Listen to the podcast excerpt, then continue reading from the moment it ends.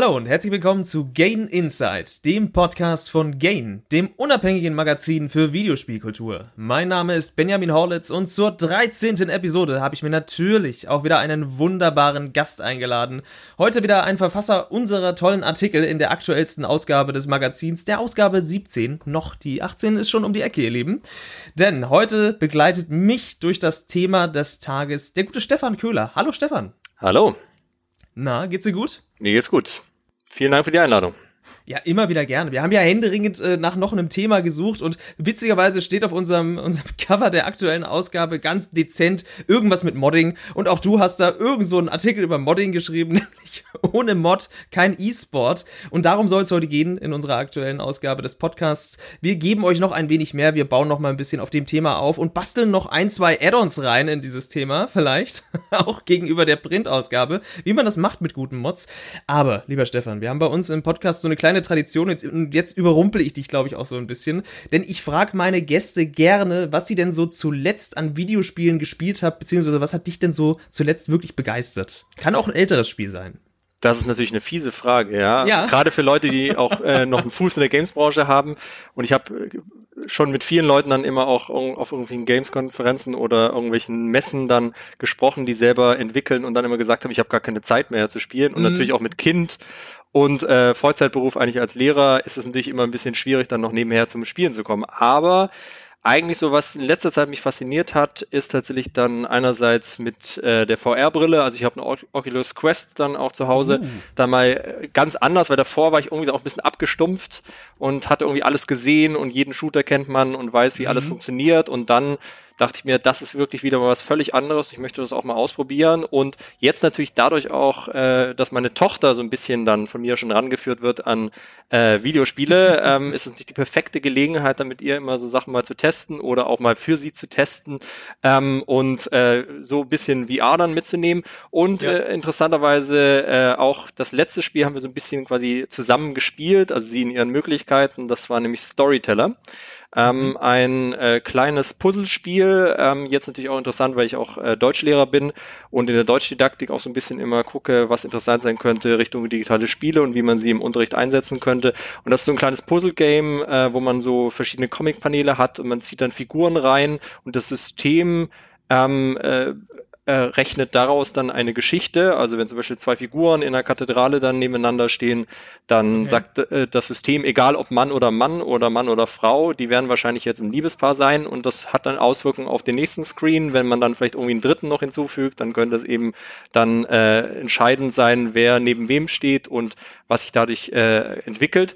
Und äh, das ist also, glaube ich, sehr interessant, eben einerseits, um auch so Rätsel zu machen, wie kann man den Plot zum Beispiel von Romeo und Julia darstellen, ähm, und auf der anderen Seite eben auch so einen Spielkasten zu haben, dass man einfach irgendwie die Figuren reinzieht und guckt, was für Geschichten entstehen eigentlich, äh, wenn ich jetzt irgendwie verschiedene Dinge miteinander kombiniere, noch Gegenstände einsetze. Also jetzt Geschichten natürlich im Sinne von Plot, nicht von mhm. perfekt auserzählter Geschichte, aber gerade für den Unterricht fand ich das sehr spannend und auch meine Tochter fand das toll, immer die Figuren hin und her zu ziehen. Das ist natürlich alles schön äh, bunt und in Comic-Grafik dann gehalten und so. Und die brutalen Sachen habe ich sie natürlich nicht spielen lassen, als es dann um Vampire und sowas ging. Aber zumindest die harmlosen Sachen fand sie schon ganz toll, das hin und her zu schieben. Und dann hieß es immer so, bitte, bitte, Papa, äh, lass uns das nochmal spielen. Das ist natürlich jetzt gerade auch ein bisschen das, was ich genieße, dass sie jetzt in dem mhm. Alter ist, wo man sie so langsam dann auch an die ganzen Spiele ranführen kann.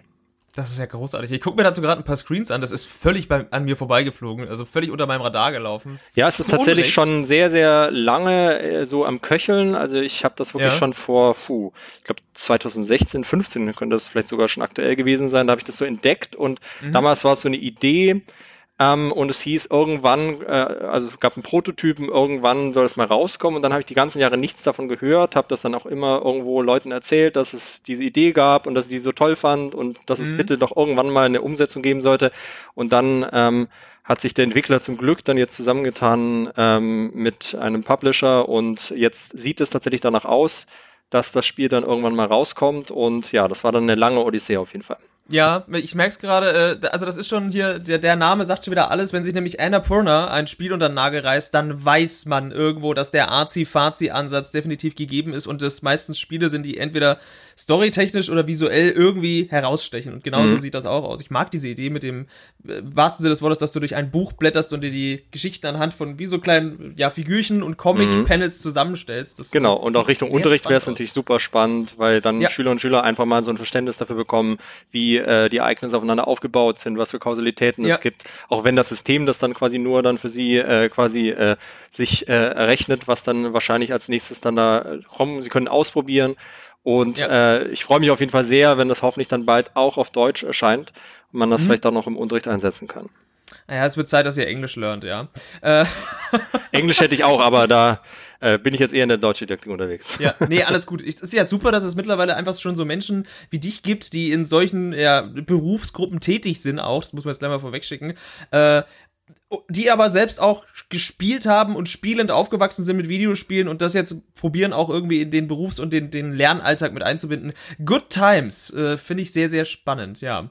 Was hat mich so zuletzt begeistert, wenn wir gleich mal bei dem Thema bleiben wollen an Videospielen, es ist äh, gerade die, die Sturm- und Drangphase gefühlt wieder mal. Der Herbst, der Spieleherbst bricht über uns herein und ich glaube, zuletzt hat mich auch so richtig Deathloop abgeholt, muss ich sagen. Ich hab, es gab viele gute Titel und ich glaube, im letzten Podcast habe ich Psychonauts auch erwähnt, Psychonauts 2, was mir verdammt gut gefallen hat und Deathloop war auch wie ein riesengroßes gespieltes Puzzle. Äh, ich find's witzig, dass dieser Hype, der anfangs überall aus allen Bewertungsecken gekrochen ist, umgeschlagen ist jetzt wieder eine Bewertung bei den ganzen Leuten, die wieder sagen, no, das ist aber gar nicht so clever und intelligent.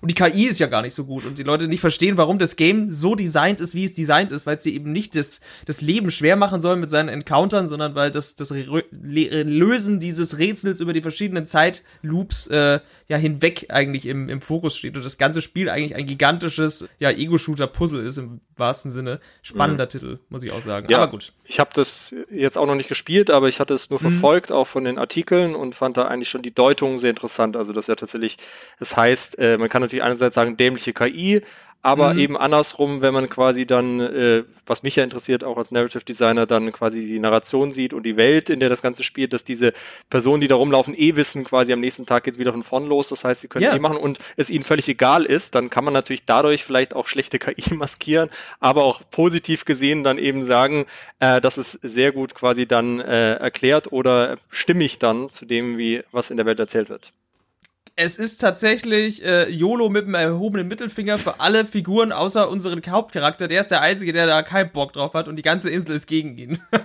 Weil alle denken sich, ja geil, äh, ich komme ich heute nicht, komme ich morgen Party, Party. Und er ist so, nee, ich muss diesen verdammten Loop durchbrechen. Es ist großartig. Ja, auch für dich wahrscheinlich als, als narrativen Sicht, wie das Spiel sich erzählt, ähm, sehr, sehr spannend, weil es ist gefühlt äh, der gespielte Verästelungsbaum, wo du immer mehr, ja, es ist wie so eine Zwiebel und mit jedem Loop nimmst du so eine, einen Teil der Schale runter und entblätterst das Ganze so für dich, auch von, von der Story her und äh, du bist immer in der, in der Haut wie die Spielfigur selber, natürlich der, immer unter der narrativen Prämisse, dass eigentlich alles schon mal passiert ist, genau so, weil äh, die, das ja im Endeffekt auch innerhalb dieses Spielsystems so vergraben ist, dass die Hauptfigur schon hunderte Milliarden Mal vorher gestorben ist, äh, beim gescheiterten Versuch, den Loop zu durchbrechen gefühlt. Mhm. Naja. Ja, mich hat das so ein bisschen auch äh, erinnert, ich weiß nicht, ob du das Spiel kennst, Elsinore. Äh, weil mhm. ich ja auch so in meiner Bachelorarbeit damals dann, und eigentlich verfolgt mich das schon Ewigkeiten, also äh, Shakespeare und Spiele ist irgendwie so bei mir, kommt das immer irgendwie auf mysteriöse Weise dann doch wieder zusammen. Mhm. Ähm, und äh, Elsinore ist dann ein Spiel, da geht es äh, eigentlich um die Handlung von Hamlet und ähm, man hat da auch einen Time Loop drin und muss dann nach und nach versuchen, quasi irgendwie das Ganze einem guten Ende dann zuzuführen und äh, sammelt auch immer Informationen und spielt eben da in diesem titelgebenden äh, dänischen Burg dann, äh, in der man quasi dann mit den verschiedenen Leuten äh, agieren muss, rausfindet, wer welche Probleme hat und äh, quasi dieses soziale Netz dann so ein bisschen kennengelernt, ohne natürlich jetzt mhm. die Shooter-Elemente drin zu haben. Aber äh, das fand ich schon damals sehr interessant, also dass quasi diese Mechaniken natürlich dann einen anderen Zugang auch tatsächlich dann zur Literatur bieten können und das ist ja auch so ein bisschen eins von meinen, äh, ja, doch inzwischen schon ein bisschen mehr gewordenen Themen, die mich interessieren, eben quasi wie auch dieses Verhältnis ist von von literarischen Werken oder auch anderen Werken und äh, Computerspielen, was für andere Zugänge dann auch durch Computerspiele tatsächlich mhm. möglich sind, als jetzt vielleicht durch Film und durch äh, Bücher, ohne dass man jetzt werten sagt, dass es eine besser oder schlechter ist, sondern einfach nur festzustellen, dass vielleicht durch äh, ja, die Regelsysteme, mit denen wir interagieren, man andere Erfahrungen machen kann, als wenn man jetzt zum Beispiel einen Film schaut oder ein Buch liest. Im besten Fall ergänzt sich alles auch irgendwo untereinander, würde ich sagen. So eine Synergiewirkung, wenn das, wenn das Medium, das eine Medium dich anleitet, dich ins andere auch noch reinzustürzen, weil du gar nicht genug kriegst von Thematik oder ja, Begebenheit XY, ne? wenn jemand Elsinore spielt und sich danach Bock hat, mit Shakespeare und seinen Werken auseinanderzusetzen, das wäre der Best Case eigentlich. Ne? Mhm. Aber gut. Ich sehe schon bei uns beiden, äh, das funktioniert ganz gut. Wir schweifen jetzt schon ein bisschen ab und hauen den ein oder anderen Addon oder Mod hinten dran ans Thema. Das war so gar nicht geplant, so ausweifend. Aber das gibt unser Thema des heutigen Tages auch vor. Und jetzt kommen wir mal auf unseren Artikel in der noch aktuellen Ausgabe. Ich sag's nochmal, ohne Mod kein E-Sport. Äh, herzlichen Dank für diese Überschrift. Lieber Stefan, du hast einen wundervollen Artikel eben verfasst, wo es äh, um da auch eine Synergiewirkung zwischen ja Videospiel-Modding und dem E-Sport geht und dieses Thema und Themengebiet ist ja so breit. Du hast im Vorfeld, als wir den Podcast ausgemacht haben, schon gesagt, dass ich habe Angst, dass ich mich verrenne, weil ich dann einfach nicht mehr aufhöre zu reden und ich habe gesagt, perfekt, das ist genau das, was wir machen wollen im Podcast. ich habe dich gewarnt. Aber, ja, hey, es, äh, das, dafür bin ich heute hier mit dir. Aber ich glaube, es ist auch ganz wichtig, ähm, dass wir erstmal klarstellen, ähm, ja, Mods kennt jeder irgendwie vom Namen und äh, wenn er sie vielleicht auch schon erlebt oder gespielt hat, aber jeder hat ja auch so seinen eigenen Zugang zu gemoddeten Videospielen irgendwann geschaffen. Und wann war denn da bei dir so der Erstkontakt oder die Basis oder die Erkenntnis, wo du dachtest, oh, ich spiele gerade einen Mod? Auch ich meine, eigentlich war das ja schon relativ früh, also natürlich so mit Counter-Strike, dass man dann in der Lage war, also das relativ langweilige äh, Gameplay dann auch von Half-Life ein bisschen aufzubohren.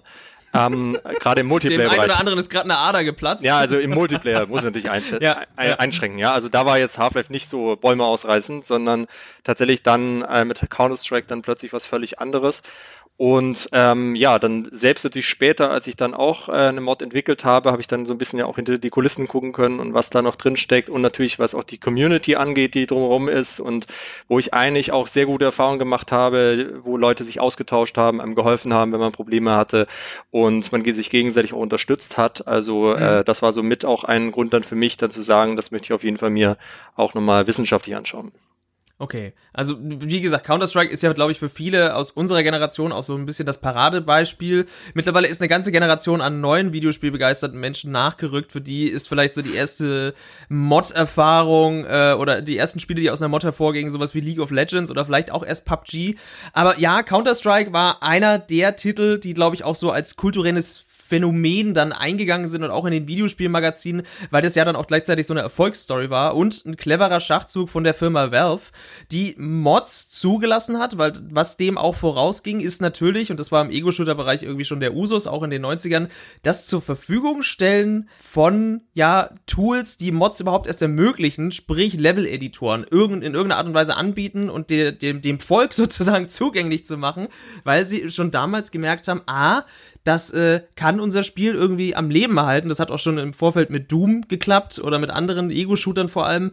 Aber das war auch immer schon so ein von ja, kompetitiven Sportsgeist getriebene Szene, die da hinten dran steht. Also irgendwo der Drang, diese Spiele irgendwie anzupassen und nochmal an diesen Rädchen zu drehen und auch so ein bisschen die Vermessenheit zu sagen, nee, das, also die Entwickler haben da irgendwie Quatsch gemacht. Da setze ich mich noch mal ran. Jetzt, jetzt, jetzt, jetzt gehen wir doch mal das Verhalten dieser Waffe durch. Die funktioniert so nicht richtig. Ich habe da eine bessere Idee. Und außerdem, die macht mir zu viel Damage und überhaupt auch so diese ganze Logik und fast schon Bemessenheit, da ranzugehen und zu sagen, das baue ich noch mal besser. Hallo, hier komme ich und bringe euch meine, meine Version dieses Spiels. Das fand ich schon immer faszinierend, diese Menschen, die sich da ransetzen. Und jetzt hast du gerade gesagt, du, du hast auch selber an Mods gebastelt. Also was war das denn dann für ein Spiel, was du du da gemoddet hast. War das dann auch Counter-Strike oder, oder? Das war Far Cry damals, ja. Das also, war das erste, sozusagen. Genau, ja, da bin ich so eigentlich, also ich hatte Far Cry natürlich davor auch gespielt, ja, sehr ja. gutes Spiel, auch ja, von Crytek aus Deutschland, damals war ja so mhm. die Sensation, äh, Deutschland kann Shooter, nicht nur Pubs. Und überhaupt irgendwas ja. im Videospielbereich, so was?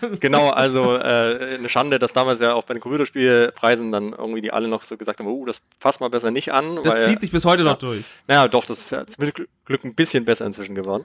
Ja. Ähm, und äh, nee, also damals war das tatsächlich so ein lustiger Zufall, weil ich hatte Far Cry gespielt und ähm, danach, äh, ich komme aus dem Kulturwissenschaftenbereich, eigentlich Theater mhm. und äh, bin dann irgendwie doch abgebogen durch einen Dozenten, der sehr viele von uns dann auch äh, beeinflusst hat, dass Games doch eigentlich ganz spannend sind und wir eh auch Gamer waren und uns dachten, wow, das kann man jetzt untersuchen, das ist ja toll. Und ähm, äh, dann. Studienkurs? ja, ja, es, es, waren jetzt eher einzelne Seminare, ja. aber Gruß an Herr Mertens, ja, vielen lieben Dank. Ähm, und äh, dann war das bisschen so die Kombi, das eigentlich auch wieder vom Theater ausging. Also wir mussten ja dann so eine Abschlussarbeit machen, auch eine praktische im Diplom. Und äh, dann hatte ich mich zusammengetan mit äh, ein paar anderen Jungs. Und wir hatten eigentlich gesagt, wir machen Medientheater, aber wir verstehen Medientheater jetzt nicht so, mhm. wie sonst Medientheater verstanden wird, dass man irgendwie sagt, hinten spielen wir ein Video. Und das ist jetzt Medientheater, sondern wir gehen wirklich von den Medien aus das heißt, wir haben uns erstmal hingesetzt und haben wochenlang nur irgendwie rumprogrammiert und Sachen gemacht, bevor wir uns überhaupt irgendwie in den letzten Tagen, da waren die Dozenten schon sehr unruhig, überhaupt Gedanken gemacht haben, wie wir das überhaupt in irgendeine szenische Form bringen, äh, beziehungsweise bei uns so eine Performance-Form. Und äh, ich hatte damals gesagt, ja, also der Sturm war ja Ausgangspunkt von Shakespeare, ist ja so eine Erzählung über eine Insel, auf der dann auch äh, Personen stranden und dann rauskommt quasi so eine, eine Rachegeschichte und ähm, äh, Zauberer und also alles ganz mysteriös. Mhm. Und ich hätte damals gesagt, ja, also Insel, da erinnere ich mich gleich an Far Cry, an die schönen Inseln aus Far Cry.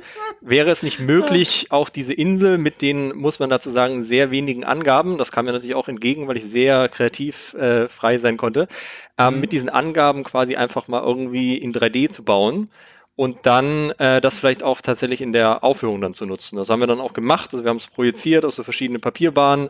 Dann konnte auch einer von uns immer so dann quasi in die Projektion reingehen und dann äh, haben wir noch natürlich damit rumgespielt, dass ich in Ego-Perspektive zum Beispiel dann den wilden Caliban spielen konnte, der dann hinter Miranda hinterher schleicht. Also da hat dann dieses um die Seite lugen quasi ja. von Far Cry hat dann eine völlig andere Bedeutung bekommen, weil wir dann dazu erzählt haben, guck, da ist ein Wasserfall, da badet gerade Miranda. Wir hatten natürlich keine Grafik jetzt darunter gestellt, aber das war dann Imagination. Mhm. Wir konnten dann mit diesem um die Seite lugen dann so äh, sagen, jetzt, das ist jetzt Caliban, der um die Seite äh, quasi guckt und da verstohlen und dabei ist es ja eigentlich eine völlig andere Bewegung dann, dass man einfach nach Feinden Ausschau hält. Aber ja. das fanden wir sehr spannend, dass man quasi diese Ego-Perspektive so nutzen kann, um was zu erzählen im Theater, in der Performance und eben natürlich auch als Kulisse das Ganze nutzen kann, äh, in der dann wieder andere Personen dann äh, agieren. Und das war tatsächlich dann äh, erst so Richtung Performance und lustigerweise ähm, kam dann gleich sofort, als ich das dann auch veröffentlicht hatte, so Reaktionen von äh, Leuten aus der Community, die gemeint haben, ja, alles schön und gut, aber wo ist denn das Spiel?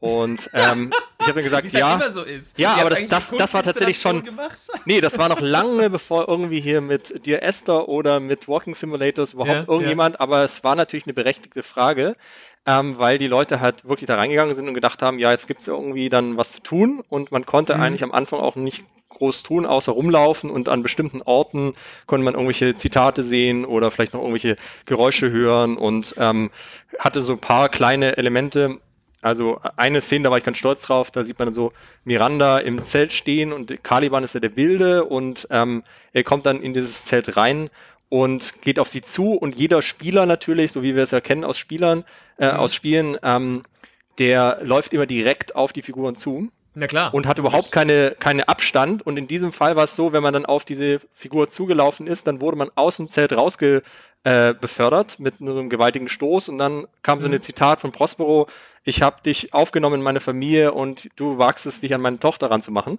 Und das fand ich eben sehr interessant, weil der Spieler ja überhaupt nicht die äh, quasi die äh, Intention hatte, aber vielleicht ja auch Caliban gar nicht wusste, was er da macht, wenn er irgendwie Miranda zu nahe kommt und man so fragen kann, ist es jetzt tatsächlich irgendwie seine Schuld oder mhm. ist er quasi nur missverstanden worden und der Spieler ja genauso quasi sich denkt so, hä, ich habe doch gar nichts Böses gemacht oder gedacht und dann plötzlich werde ich hier irgendwie dann rausgeworfen und vielleicht noch verbannt auf einen Felsen, das war dann eine spätere Version, da wurde man gleich noch teleportiert auf einen Felsen, wo man dann so sein, äh, quasi in so einer kargen Höhle dann sein, äh, sein Leben fristen musste. Also äh, solche Sachen haben mich dann interessiert. Aber tatsächlich so Richtung Spielelement, ich hatte noch ein paar Puzzle-Sachen reingebaut. Da war es so, dass äh, ohne jetzt überhaupt das quasi die Mod nochmal gemoddet wurde, dass Spieler mhm. eigentlich ganz findig wurden. Die haben dann ähm, eine Machete gefunden, die stand für den Luftgeist Ariel, also das ist so der Helfer von Prospero, dem Zauberer. Mhm. Und äh, quasi also eher symbolisch und die haben dann auch festgestellt, es gibt auf dieser Insel ein Wildschwein. Und dann haben sie eins und eins zusammengezählt und haben da ein Metaspiel quasi entwickelt, so Kill das Wildschwein. Das war natürlich nie von mir intendiert. Ja, klar. Aber einfache Rechnung, ja, Machete, Wildschwein, ja, ja und ja Jagdsaison, ja, ist eröffnet. Und ähm, äh, das fand ich eben sehr faszinierend, weil ich mich auch später dann natürlich äh, noch stärker damit äh, beschäftigt habe, so was ist überhaupt Spiel und äh, da auch tiefer eingestiegen bin, quasi diese Sehnsucht, da irgendwie so Sinn draus zu ziehen, eine Herausforderung dann irgendwie noch draus zu ziehen, wo plötzlich kein Angebot ist. Das hat die halt so komplett irritiert, dass sie sich dann hier Spiel quasi gesucht haben. Ja, die haben sich quasi ihr eigenes Entertainment innerhalb deiner Mod geschaffen, ja. Gibt's die denn noch? Ist die denn eigentlich noch, noch irgendwo? Die, und die kann, man kann die heute noch runterladen für Far Cry 1. Wenn man, genau, Far Cry hat und das dann äh, dazu installiert, ja. dann kann man das immer noch heutzutage spielen, ja. Wie heißt sie denn? Sturmmod.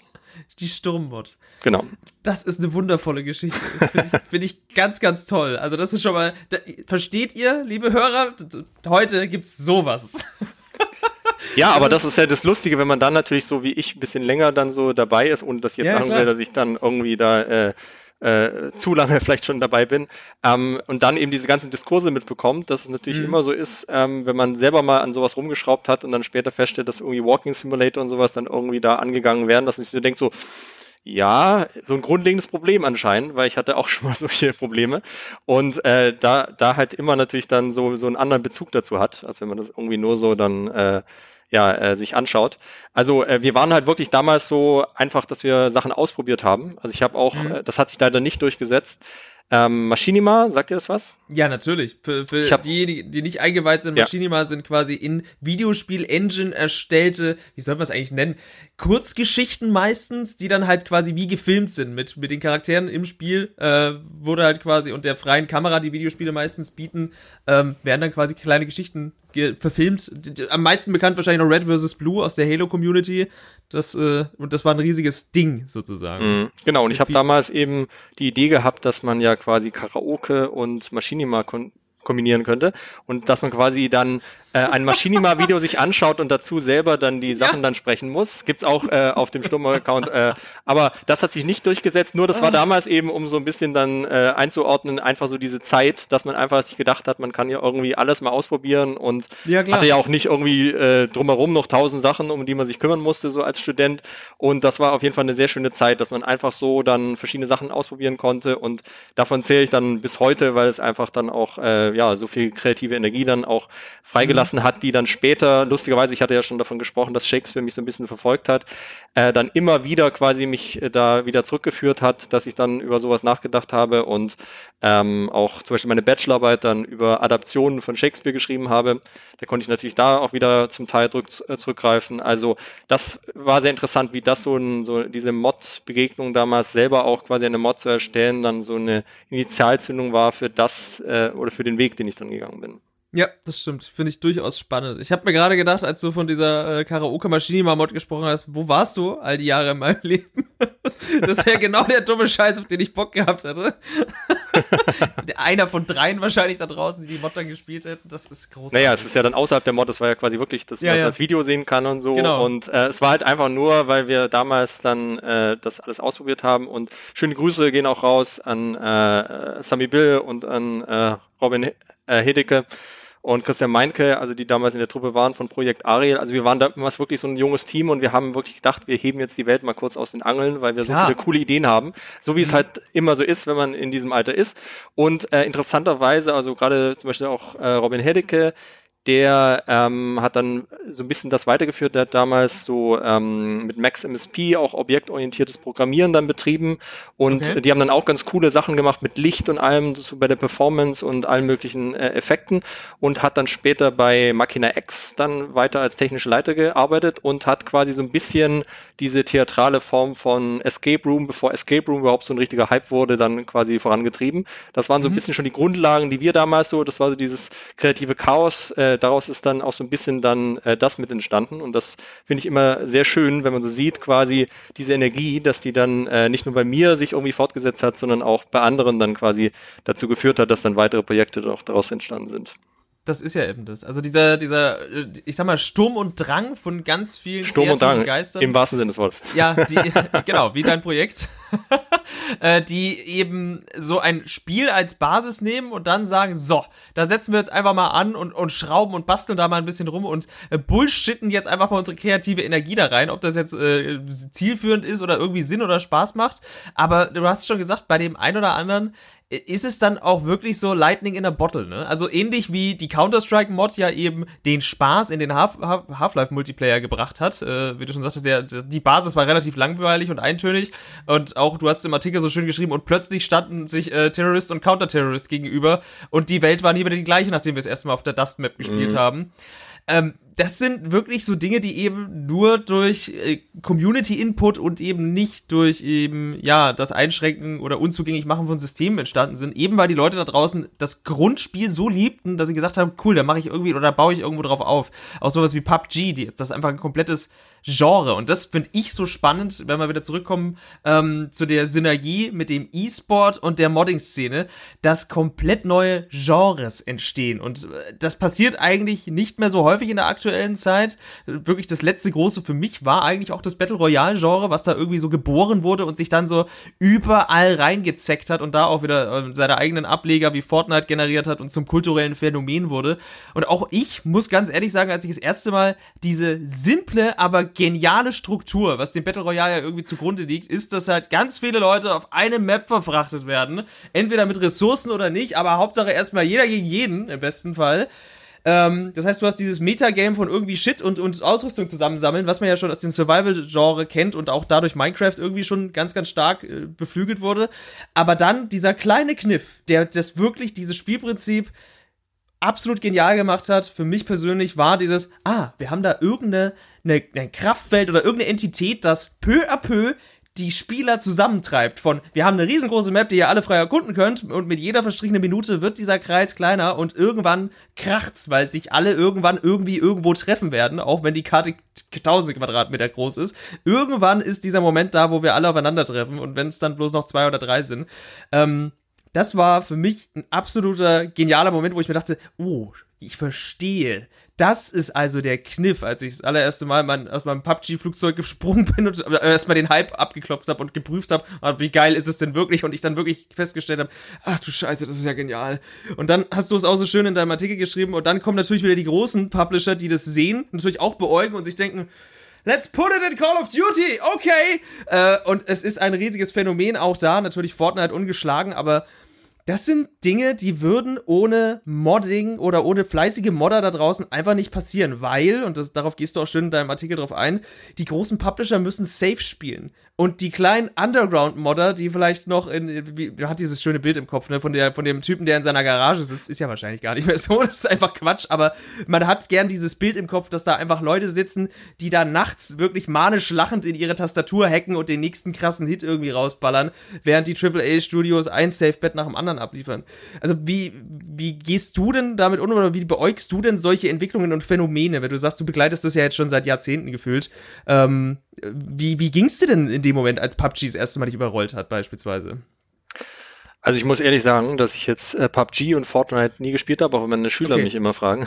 Ja, hey, Aber natürlich hallo. vom Prinzip her ist es jetzt ähm, ja auch nicht unbedingt so was Neues, dass tatsächlich solche äh, Sachen dann aus der Community entstehen. Also mhm. ich habe ja auch, äh, weil ich Kulturwissenschaftler bin, damals, wenn man Diplomarbeit mir halt wirklich überlegt, was mich interessiert, sind eigentlich immer so diese großen Linien, die großen Entwicklungen oder auch, mhm.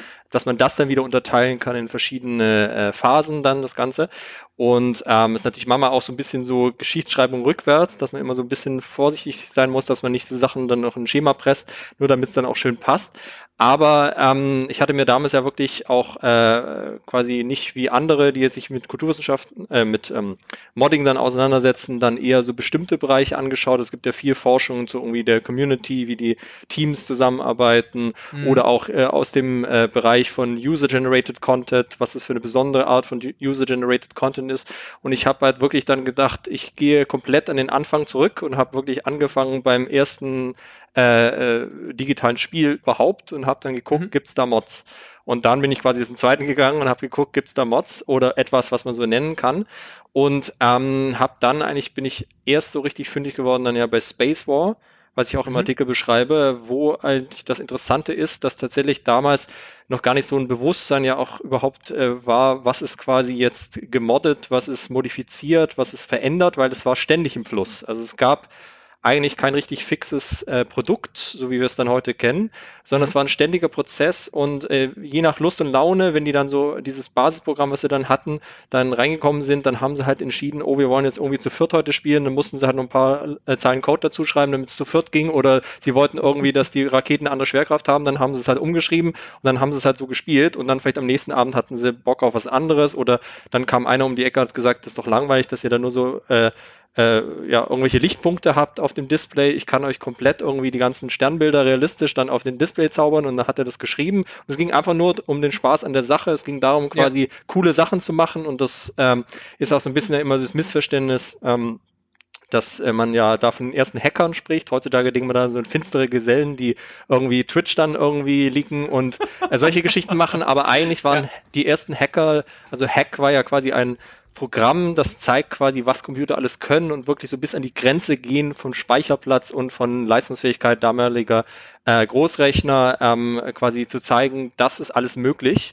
Und deswegen waren ja so die ersten Sachen so, hießen ja, das finde ich immer sehr schön, Expensive Calculator, also sehr teurer Taschenrechner, weil dann die Leute sich gedacht haben, warum soll ich denn bitte mit einem Computer irgendwas ausrechnen, was ich irgendwie vielleicht auch so mhm. ausrechnen kann. Und das ist ja komplette äh, verschwendete Rechenzeit für so ein tolles Gerät, was irgendwie vielleicht fürs Militär und sowas gedacht oder für die Forschung. Aber das dann haben wir dazu nutzen, um Raketen abzuschießen, hört doch bitte genau. auf, mathematische Gleichungen zu berechnen. Richtig, und dann kamen ja wirklich Leute so auf die Idee und interessanterweise ähm, kamen die auch auf die Idee, weil die so Science-Fiction-Nerds waren und hatten auch so einen bestimmten Autor, den sie toll fanden und seine Welt.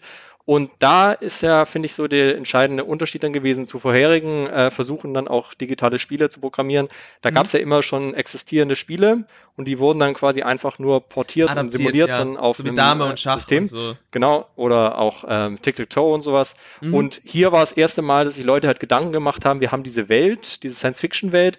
Wie cool wäre es eigentlich, wenn wir selbst quasi Teil dieser Welt sind und aktiver Teil dieser Welt sind und quasi diese Abenteuer so miterleben können, erfahren können. Ja, ja. Damals natürlich noch in sehr, sehr, sehr reduzierter Grafik, aber trotzdem quasi diese Grundidee zu sagen, wir haben da jetzt einen anderen Zugang durch dieses Medium und eben dann äh, nicht stehen zu bleiben bei einem Produkt, was sie dann fertig haben und sagen, so jetzt sind wir zufrieden, sondern ständig immer auf der Suche zu sein, wie können wir mhm. das nochmal verbessern.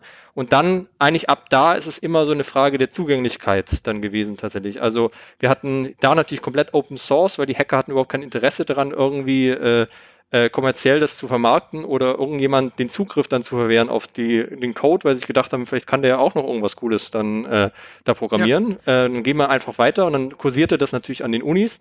Und auch wenn man natürlich kritisch sagen muss, dass die Unis natürlich nur eine bestimmte Elite quasi dann waren, eine technische Elite, die dann Zugriff darauf hatten. Also es konnte ja nicht jeder irgendwie da hinkommen und einfach im Source Code von mhm. Spacewater rumwühlen war das trotzdem eine andere Philosophie dahinter. Und dann natürlich durch die ganzen Automaten, die dann später kamen, war es wieder Closed Systems, dass man quasi nicht rankam, musste ja dann bei diesen Hardware-Geschichten, wenn es äh, über Hardware lief, musste man ja eigentlich Sachen umlöten. Dann konntest du ja schlecht in eine Spielhalle gehen und sagen, ich möchte mal kurz irgendwie hier äh, das Ding umlöten, weil ich möchte das und das umsetzen. Und dann erst später wieder mit den Personal Computers, natürlich so in den 70ern, gab es dann die Möglichkeit, tatsächlich erstens selbst zu programmieren und darauf mhm. aufbauen, mhm. natürlich dann wieder auch sich zu überlegen, wie man äh, auch äh, Dinge modifizieren kann. Das war aber meistens eher so für sich.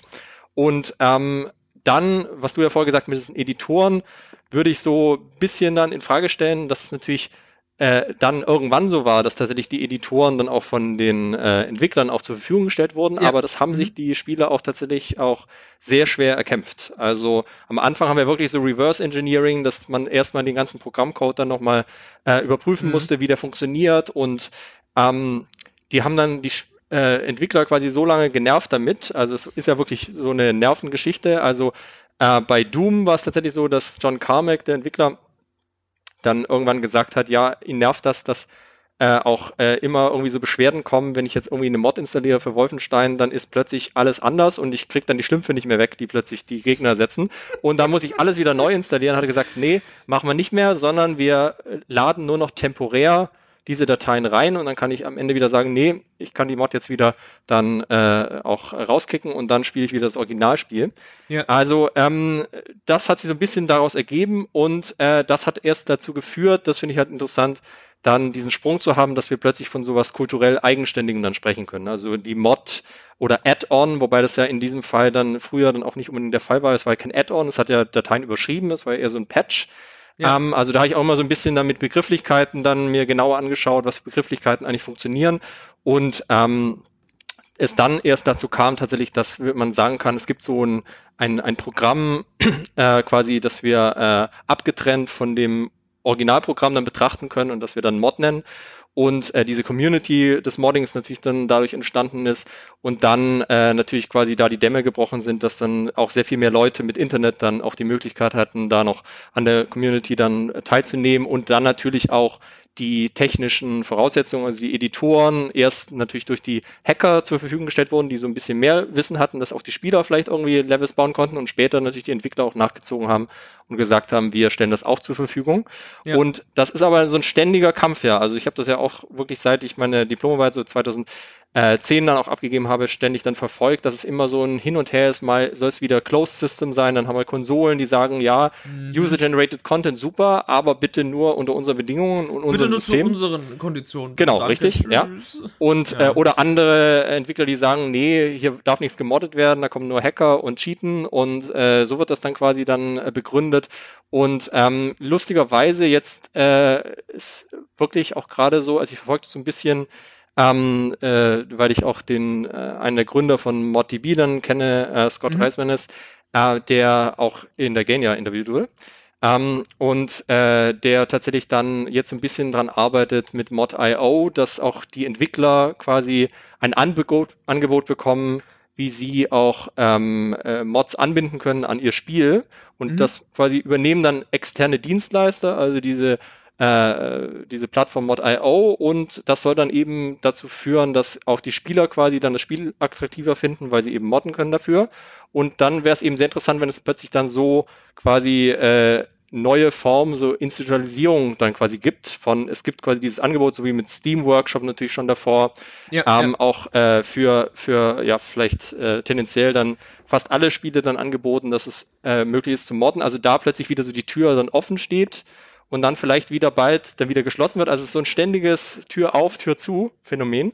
Mhm. Ähm, und deswegen, äh, ja, äh, habe ich öfter auch schon mal irgendwelche Vorträge gehalten, so Quo war das Modding-mäßig, wo geht's denn eigentlich hin? Aber jedes Mal bin ich wieder überrascht, dass es sich dann vielleicht doch wieder irgendwie dreht oder auch mit Virtual Reality finde ich super spannend, äh, wenn da mal irgendwie vielleicht auch offene Systeme gibt, was man da vielleicht alles finden könnte, wenn da Leute anfangen mit Virtual Reality zu modden, ähm, was da vielleicht für Ideen dann entstehen könnten. Aber das ist wie gesagt alles Zukunftsmusik und da bin ich schon sehr gespannt, was sich da in den nächsten Jahren entwickeln wird. Ja, du hast vollkommen recht, dass sich das einfach äh, wie, wie so ein Tauziehen äh, über, also ganz natürlich auch gefühlt so über die letzten Jahrzehnte entwickelt hat, ne? Wie du schon gesagt hast, aus den 70ern, 80ern, wo es noch viel an den ITs und Campus und so eher so die Elite, weil auch Zugang und natürlich wahrscheinlich auch Know-how. Und dann ist es irgendwann weiter aufgebrochen mit den 90ern und dem Aufkommen des Internets, ne? Wir erinnern uns vielleicht noch der eine oder andere an die Shareware-Zeiten, eben auch Doom beispielsweise und Co., die das vertrieben haben. Dann eben Internet. Die Leute konnten sich das untereinander plötzlich auch noch zukommen lassen, was sie da gebastelt haben in ihrem stillen Kämmerlein. Und dann eben die Konsolen wieder reingegrätscht sind und gesagt haben, so, nee, wir schließen den Kasten jetzt mal wieder ab. Mods, nicht mit uns, ihr macht uns die Spiele nur kaputt. Und die Hacker, die schlimmen, schlimmen Hacker, ähm, das ist, das ist wirklich wirklich ein, ein, ein Tauziehen und immer wieder ein, ein Für und Gegen für alles, äh, ob man jetzt Mods akzeptiert auf seinem System oder nicht. Mittlerweile sind wir so weit, dass Mods, äh, die abgesegnet wurden, beispielsweise in so Spielen wie, wie Fallout oder nicht, Skyrim ist ja auch so ein Kandidat für wahrscheinlich meist gemoddetes Spiel aller Zeiten, hat man manchmal so das Gefühl, äh, jetzt sogar auf den großen Konsolenplattformen und Herstellern offiziell in eigenen Stores innerhalb des Spiels angeboten werden, wo du dann sogar von User-Generated irgendwie in den Konsolen Konsolen dir einen 60 FPS Patch draufknallen kannst auf die Dinger, wo du dir auch denkst, das wäre das wäre gefühlt vor drei, vier, fünf Jahren absolut undenkbar gewesen und jetzt ist es einfach da. Also es ist wirklich auch, ähm, und das, glaube ich, haben aber auch wiederum die Hersteller erkannt, das ist, glaube ich, immer auch so eine Frage des Geldbeutels, weil am Ende des Tages wollen die, die Studios und Publisher natürlich Geld mit ihrer Marke verdienen. Andererseits helfen Mods natürlich auch einfach eine IP am Leben zu erhalten, weit über ihren Zenit hinaus manchmal sogar. Äh, ja, auch sowas wie Counter-Strike, was ja immer noch läuft, gefühlt.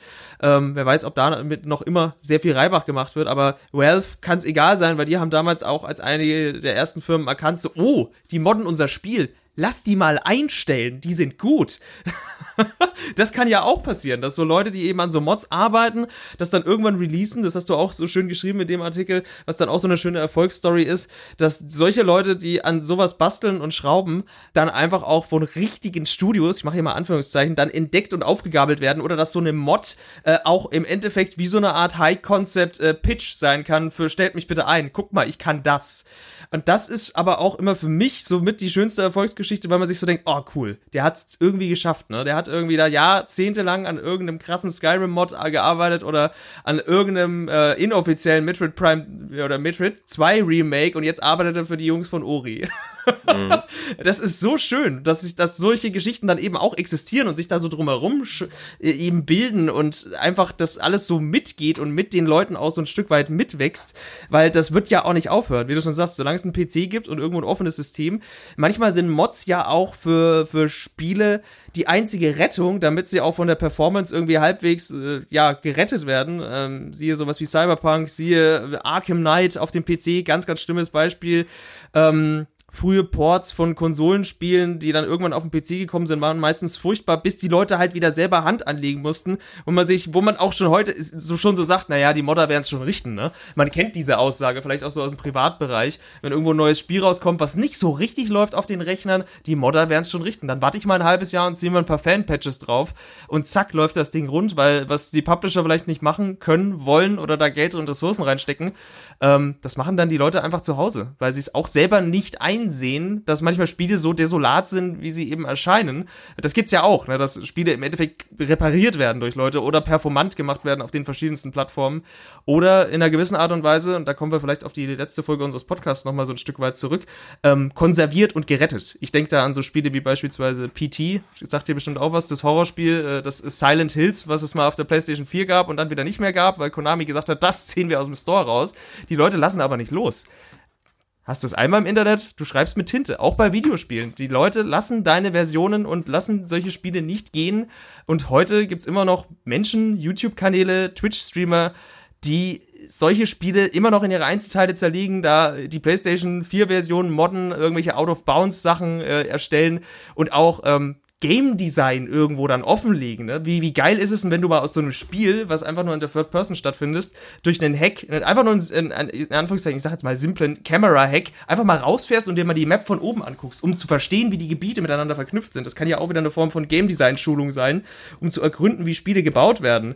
Ist ja auch fantastisch und dann auch so nur durch Mods irgendwo möglich. Also ich find's äh, immer sehr stark, was da so aus dem, aus dem Drang der Leute, dieser Wissensdrang, das kommt da auch immer noch dazu. Ich finde es mhm. immer sehr spannend, dass Leute so ein Produkt sehen und sich dann natürlich fragen, so sind wir Menschen einfach, sag mal, wie funktioniert denn das eigentlich? Aber du wirst natürlich keine Antwort kriegen, wenn du die Leute nicht kennst, ne, die, die an dem Spiel gearbeitet haben oder halt einfach, ähm, ja, niemanden hast, den du greifen kannst und dann denkst du dir, naja, das ist auf meinem Rechner, ich, ich kann das irgendwie schon äh, mal zerlegen und mir das einfach mal selber erschließen, was da so in dem Spiel abgeht oder was da so durch den Source Code fliegt und welche ungenutzte Datei da vielleicht noch so drin schlummert und die Leute so auch so peu à peu Dinge entdecken, ähm, die so nie angedacht waren, irgendwelche Dev Rooms oder Assets aus, aus anderen Spielen, wo dieselbe Engine verwendet wurde, ganz spannend, was da auch so an, an ja, Synergien irgendwie immer rumkommt. Und das, das finde ich auch mit so die, die schönste Sache, ähm, dass die Leute da einfach auch immer so ein, so ein ich weiß nicht, so eine komische Art von, von Besitztum erheben oder so, sich zumindest mal denken, oh, das muss, der, der Sache muss ich jetzt auf den Grund gehen. Ist dir bestimmt auch schon begegnet, ne? Ja, also diese Aneignung natürlich dann, wie man es ja nennen kann, dass man sich Software aneignen kann, dass man sich seine eigenen Vorstellungen anpassen kann. Das ist schon sehr spannend. Was du vorher gesagt hast, da ist mir dann auch Quake 3 Arena eingefallen. Heutzutage mhm. wahrscheinlich mhm. nicht mehr so bekannt, aber als das damals rauskam, haben die Leute gesagt, um Gottes Willen, ähm, äh, das ist ja noch gar nicht richtig fertig. Und ja. dann kamen tatsächlich auch schon die Modder zur äh, Hilfe und haben dann eben auch sowas wie Mods hinzugefügt, die dann Bots gemacht haben, die tatsächlich auch ein neues Gameplay entwickelt haben, Capture the Flag zum Beispiel, ja. und haben tatsächlich dann dafür gesorgt, dass es überhaupt erstmal zu diesem großen Erfolg wurde. Also das ist ja so, ich glaube, wie heißt denn nochmal, Susan Morris, die gesagt hat, Co-Creators, dieser Gedanke, dass man zusammen mhm. quasi dieses mhm. Ding erschafft, nicht nur äh, einerseits natürlich durch das Spielen, sondern andererseits auch durch das Modifizieren und das weiter vorantreiben und ähm, verändern. Und äh, was natürlich trotzdem immer so ein bisschen man aufpassen muss, also da muss ich irgendwie dran denken an diese Geschichte, ich weiß nicht, ob du das mitbekommen hast, die so in letzter Zeit zirkuliert ist, der ähm, Erfinder von Squid Game, dass der ja, quasi so lange ja. ausharren musste und seinen PC fast verkaufen musste, bis er endlich mal es geschafft hat, nach Jahren dann sein Skript quasi zu verkaufen und jetzt ist mhm. ein Riesenerfolg. Also natürlich diese Erfolgsgeschichten sind das eine und auch die großen Projekte sind das äh, eine. Ähm, aber man muss sich halt klar machen, dass eigentlich der Hauptteil der Modding-Szene äh, und der Mods, die entstehen, vielleicht sagen wir mal, vielleicht so 90 Prozent sind so nur kleinste Änderungen oder kleinste ähm, Hinzufügungen.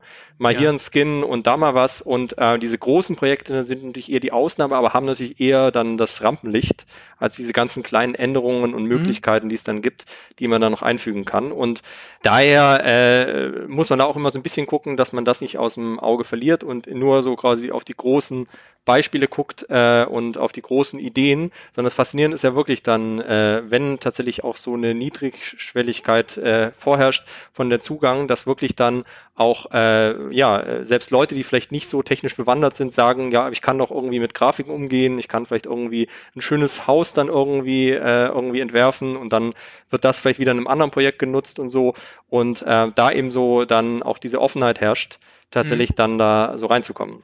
Ja, das stimmt. Was du gerade angesprochen hast, war das, also der Fachterminus dafür äh, äh nennt man, glaube ich, Total Conversion, wenn so ein Spiel von A bis Z einfach umgebaut mhm. wird. Und zwar innerhalb einer Engine, aber halt mit so komplett eigenen Assets. Und das steht halt im krassen Gegensatz zu, ja, ich ändere mal schnell die Farbe von dem Dach da drüben.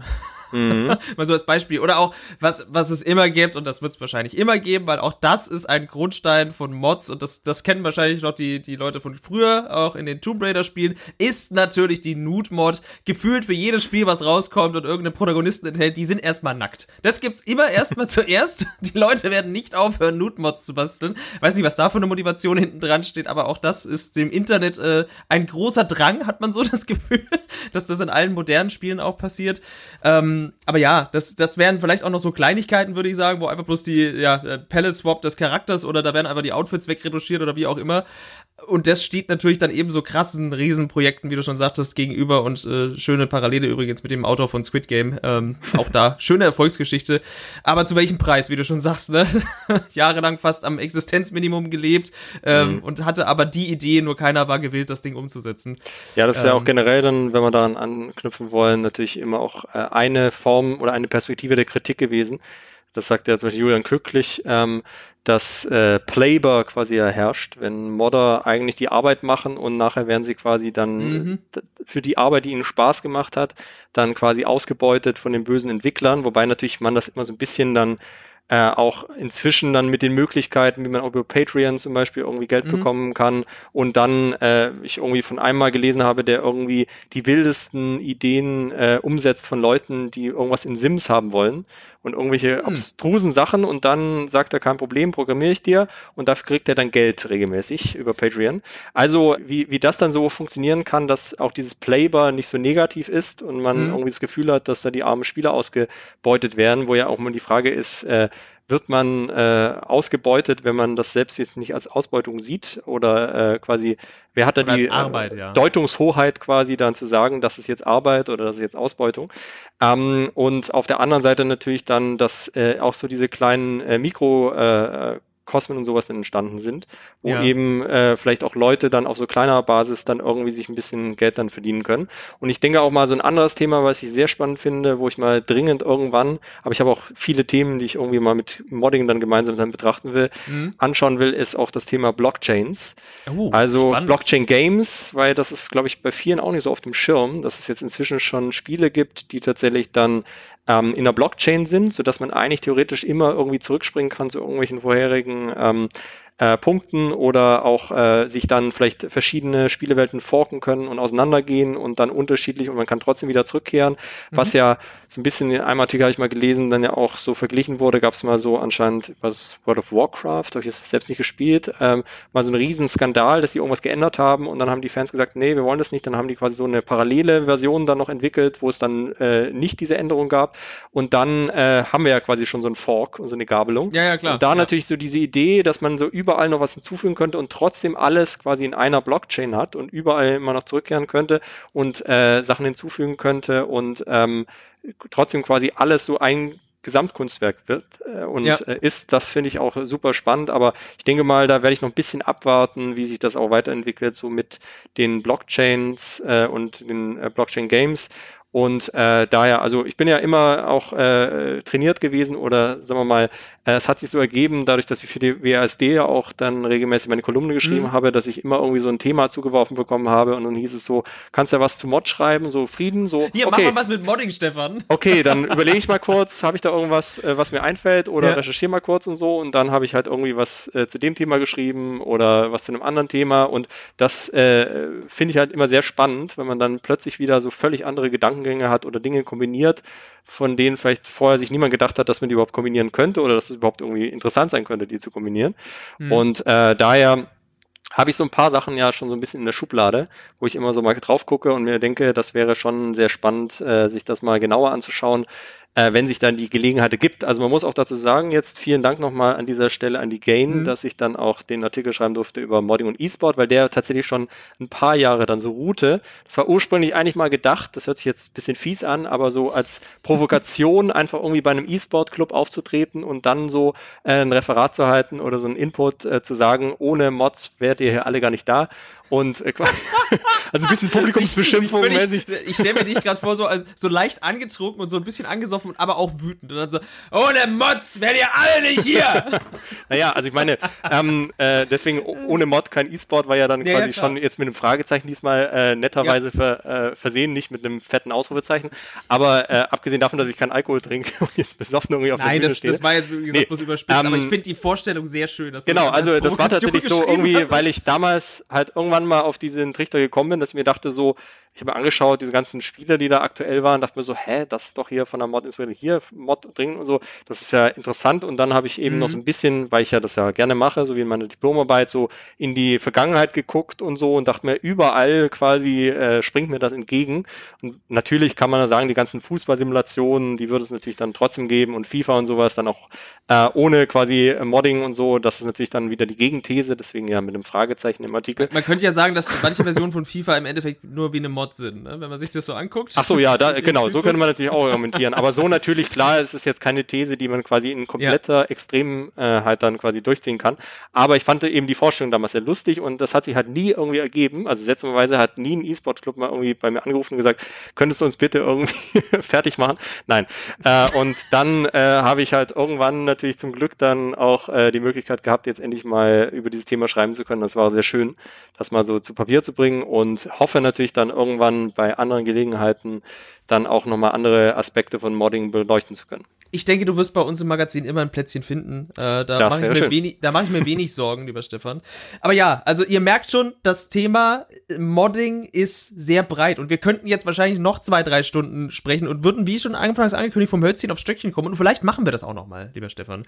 Aber ich glaube, für heute Gerne. lassen wir das Thema zumindest jetzt mal auf dem Rücken dieses Artikels ruhen. Schreib einfach noch einen, dann lade ich dich sofort wieder ein. Das ist kein Stress. Alles klar.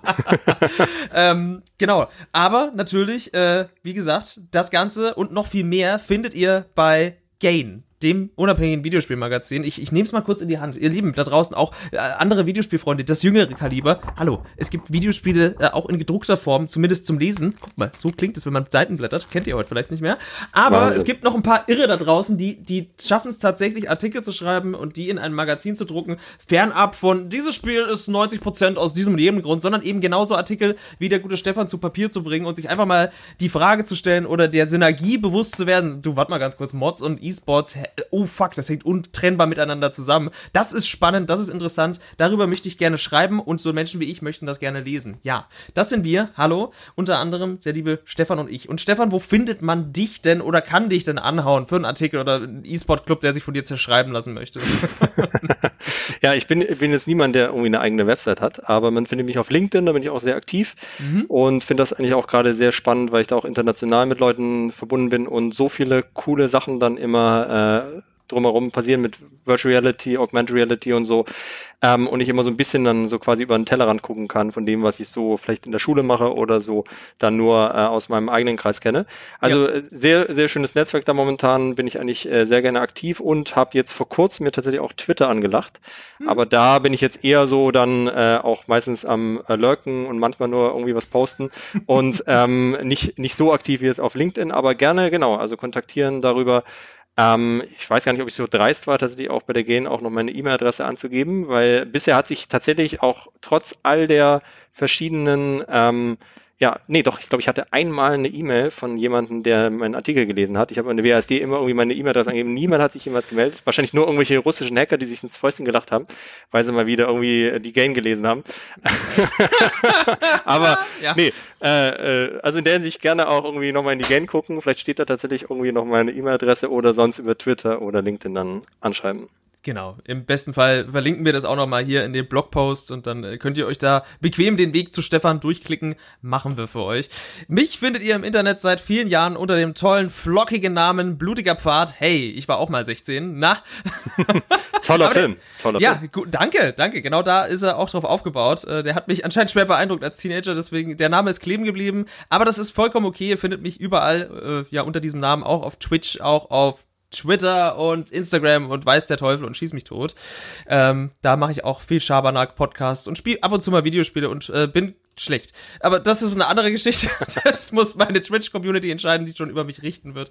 Naja, aber wie gesagt, wir bringen diese Ausgabe jetzt zu einem fulminanten Ende. Klickt euch ein Abo. Klickt euch ein Abo, liebe Zuhörer vom guten Gain Magazin. Unterstützt unabhängigen Journalismus. Ich hau's jetzt einfach schon mal raus. Ihr habt es auch vielleicht schon auf, äh, auf Twitter und Co. gesehen. Unsere nächste Ausgabe des Magazins. Je nachdem, wann ihr das hört, ist die schon draußen. Spielt oder ist ganz im Zeichen von 9-11 und welche Auswirkungen das auf die Videospiele gehabt hat. Holy shit, das ist ein äh, bewegendes Thema und war auch für die Videospielkultur und wie die Videospiele davor und danach waren, ähm, doch auch eine Erschütterung. Ähm, und allein das Cover ist es wert, das physisch einfach im Schrank stehen zu haben, weil es so schön ist. Wirklich. Also, das muss man jetzt einfach mal so sagen. Guckt euch die neueste Ausgabe an. Ich bin gespannt. Ja, die ist, die ist sehr schön. Stefan, die ist sehr, sehr schön. So, und wir zwei verabschieden uns jetzt und äh, ich bedanke mich nochmal, dass du da warst. Es war mir eine Freude und gerne mehr äh, zum Thema Modding. Ich hole dich immer wieder gerne dazu, Stefan. Es ist äh, eine wahre Freude mit dir. Vielen Dank. Ja, war mir auch eine Freude. Vielen Dank für die Einladung und ja, gerne wieder. Dann bis dann. Ciao. Ciao.